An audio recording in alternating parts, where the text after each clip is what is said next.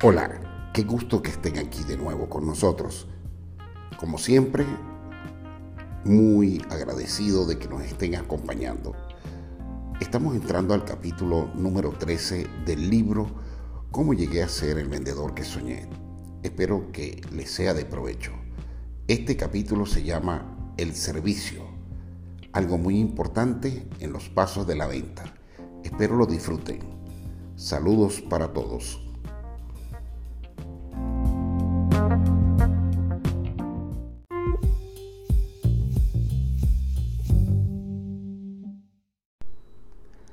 La falta de atención a los clientes no solo acaba con futuras ventas, también acaba con los vendedores. Mientras el señor elegante se tomaba un breve descanso, me puse a estudiar un material impreso que él me había entregado, con toda la teoría estudiada ese día. Yo no tenía palabras para expresarle mi agradecimiento.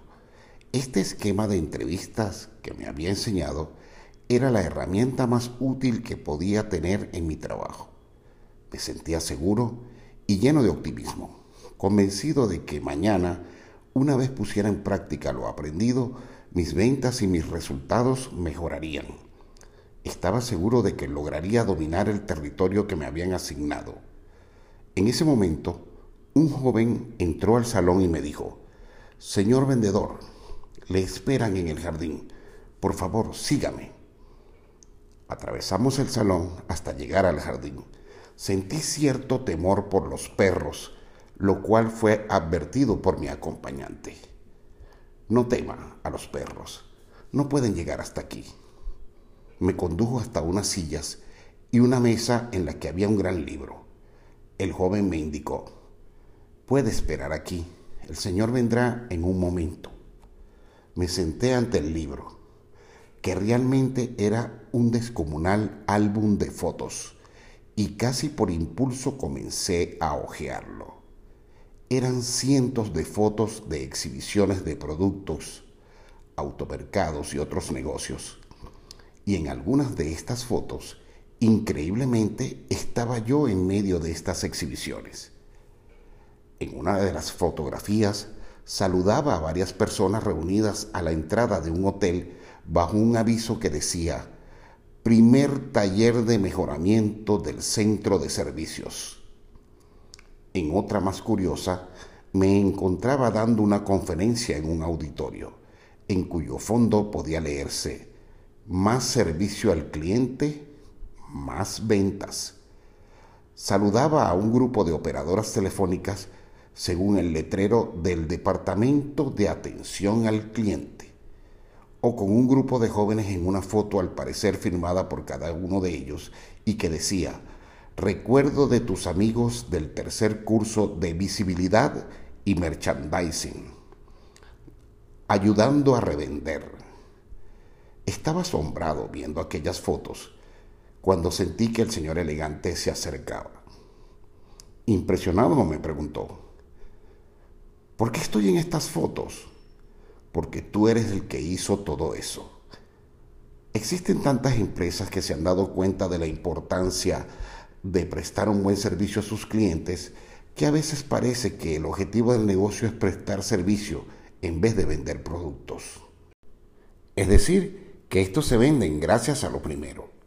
Desde hoy debes entender que el servicio es el soporte de tus ingresos. Eso no significa que debas convertirte en esclavo de tus clientes, sino que lo que te garantizará la satisfacción total y la fidelidad de tus clientes a través del tiempo es el servicio después de la venta. ¿Qué clase de servicios puedo prestar si yo vendo artículos de consumo? Allí está el error.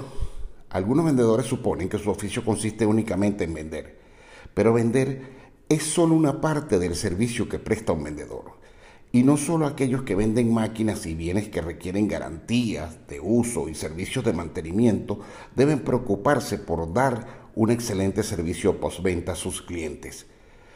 Como en todo paso de la venta, el servicio postventa crea un efecto multiplicador de resultados y todo vendedor está en la obligación de prestarlo. ¿Te imaginas a un vendedor de seguros que descuide a sus clientes luego de venderles una póliza. ¿Quién más le comprará? Un vendedor que no haga ninguna labor de servicio postventa nunca ganará la buena voluntad de sus clientes, que es una de sus responsabilidades. En el caso tuyo, que vendes productos de consumo, almacenes, el servicio postventa no solo te asegurará la buena voluntad de tus clientes al lograr que vendan lo que tú les vendes, sino que te permitirá vender cada vez más en cada visita consecutiva. Tus marcas son productos de consumo masivo que satisfacen necesidades básicas de todas las personas y los consumidores las escogen entre una gran cantidad de marcas que se pelean un liderazgo de preferencia en cada rubro. Esta sana competencia entre marcas genera a través del apoyo publicitario y la mejora constante de sus presentaciones los impulsos de compra entre los consumidores. Esto quiere decir que la presencia del producto como tal y su visibilidad en los exhibidores es de vital importancia para su elección por parte de los consumidores, a tal punto que su compra no necesariamente tiene que ser planificada o previamente pensada. ¿Recuerdas cuando paramos en aquella tienda de la carretera donde había gran variedad de bebidas? Nosotros queríamos tomar algo y seleccionamos agua mineral. Igualmente pudimos haber seleccionado otra bebida de las que allí habían exhibidas, pero nunca de las que no estaban presentes. Incluso hubiéramos podido acompañar nuestra compra con otro producto que nos hubiera apetecido en ese momento solo por el simple hecho de verlo bien exhibido y resultar provocativo. Así funciona la compra por impulso. ¿Y qué es lo que debo hacer? Labor de reventa, que no es más que ayudar al comerciante a revender tus productos. Para hacerlo, simplemente procuras poner tus productos al alcance de tus consumidores. Es muy fácil Luego de terminar tu presentación y el cierre, procedes a arreglar tus productos en los anaqueles exhibidores con el fin de que estén más al alcance de los consumidores. Haces exhibiciones extras en los negocios, colocas carteles de precios y ofertas, verificas que las fechas de vencimiento no hayan expirado y colocas afiches promocionales de tus marcas para llamar la atención de los compradores. Eso hará que los consumidores se enteren de la presencia de tus marcas en esos negocios, que tus productos se vean más atractivos y que la demanda de los mismos aumente.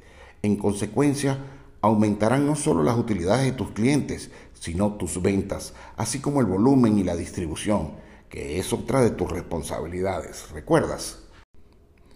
Hoy en día se manejan conceptos importantes sobre la participación por categorías de productos en los negocios y su mayor o menor presencia en los puntos de exhibición depende de la demanda que haya por ellos. Con base en esto se prorratea el espacio que deben tener en los negocios, ya que de esta manera se aprovecha más dicho espacio. Aunque muchos comerciantes modernos manejan este tipo de conceptos, si tus clientes no lo aplican, tu obligación es asesorarlos en este sentido y ayudarles a mejorar sus utilidades. De esta manera tus marcas serán las que más se vendan y podrás tomar el pulso de la rotación exacta de tus productos. ¿Debo hacer esto luego de la presentación? Sí, ese es el momento adecuado porque no pierdes el foco principal de tu visita. Aunque si tienes que esperar a tu cliente, puedes adelantar esta tarea. Sin embargo, hay un par de aspectos relacionados con el servicio postventa que debes tener en cuenta. Cuando revises los anaqueles, debes observar las oportunidades de hacer reventa y ver qué marcas o tamaños faltan o están a punto de agotarse, cuáles son sus fechas de vencimiento, qué precios de reventa tiene el comerciante, cuál es la situación de espacio en relación con la demanda de tus productos y finalmente hacer una comparación de tus marcas con respecto a la competencia. Esta verificación debes irla anotando en una hoja o formato debes tener una hoja de control del cliente, que también te servirá para observar si el cliente acostumbra a realizar exhibiciones adicionales, si hay promociones de productos de la competencia o si el cliente está comprando otras categorías de productos y que deberías anotarlas para planificarte mejor y tener mejores estrategias con ese cliente en el futuro. Además, cuando vayas a las trastiendas a revisar los inventarios de tus productos. Debes aprovechar para sacar mercancía almacenada que falte en el piso de ventas. Producto exhibido es producto vendido. Es imprescindible la reventa o el merchandising. Esto es un servicio que el cliente te agradecerá y que te asegurará mayores ventas. Aun si llegas a contar con la ayuda de un mercaderista o promotor de marcas, sigue siendo una responsabilidad del vendedor como tal llevar el servicio postventa. El servicio postventa es muy necesario. Vendas lo que vendas. Esas fotos que ves allí son muestras de los grandes esfuerzos que siempre debes hacer por el servicio postventa en cada uno de tus negocios. La fidelidad, la confianza y el efecto multiplicador que se logra con él es indiscutible, pues un cliente satisfecho siempre te recomendará. Ahora, lo de las anotaciones que te comenté hace un momento es importantísimo para que lleves un control total de la situación en cada uno de tus clientes o los negocios que atiendes. Las anotaciones son básicas y son tu penúltimo paso en este proceso no puedes confiar a la memoria los registros necesarios para cada cliente ni la cantidad de detalles que necesitas para planificar y prepararte para las ventas. Entre los puntos importantes que debes anotar se incluye el estado de la distribución de tus productos en los almacenes, los inventarios que acostumbran almacenar, valga la redundancia, las ventas que realizas periódicamente, las oportunidades de nuevas ventas que encuentres y cualquier observación sobre el cliente mismo. Todo este material te sirve para planificar, para saber cómo rotan tus marcas, para demostrarle a tus clientes el profundo conocimiento que tienes de sus necesidades. En fin, anotar datos es también una parte fundamental del proceso, una herramienta más para tus estrategias de venta. Y debes hacerlo en un libro, como te dije, en una hoja especial para cada cliente. Había un almacén muy famoso que vendía electrodomésticos en la ciudad donde yo vivía y acostumbraba a enviar una postal de felicitación cuando cualquiera de sus clientes estaba de aniversario. Yo recuerdo que mi madre compró allí una máquina de coser cuando yo aún era muy pequeño y luego de varios años la tarjeta de felicitación seguía llegando a nuestra casa. ¿Y sabes algo? Mucho después yo me convertí en uno de los mejores clientes de ese almacén. Desde el primer día en que pude comprar algo para mi casa, lo compré allí y aún sigo haciéndolo. El solo de hecho de que este almacén recordara una fecha tan importante como el cumpleaños de mi madre me vendió la idea de que era algo más que una venta de aparatos. Era gente. Y eso para todas las personas tiene un gran valor. Una amiga me comentó que su corredor de seguros, aún en las ocasiones en que ella no estaba asegurada, la llamaba cada día de su cumpleaños. También que un hotel donde se alojó en Brasil hace muchos años aún le sigue enviando postales cada año a su casa. Así, amigo mío, es que se conserva la fidelidad entre clientes y vendedores con el servicio que hay después de la venta, no solo con la venta. Agarra este consejo como un consejo de oro entre tantos que te he dado.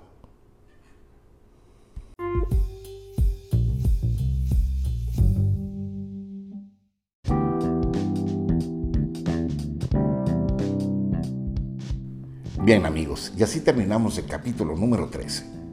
Corto pero muy sustancioso es un paso importante en este proceso de la venta. Espero que les sea de gran utilidad en su trabajo diario y en toda venta que hagan a partir de ahora. Saludos, nos vemos en el capítulo 14.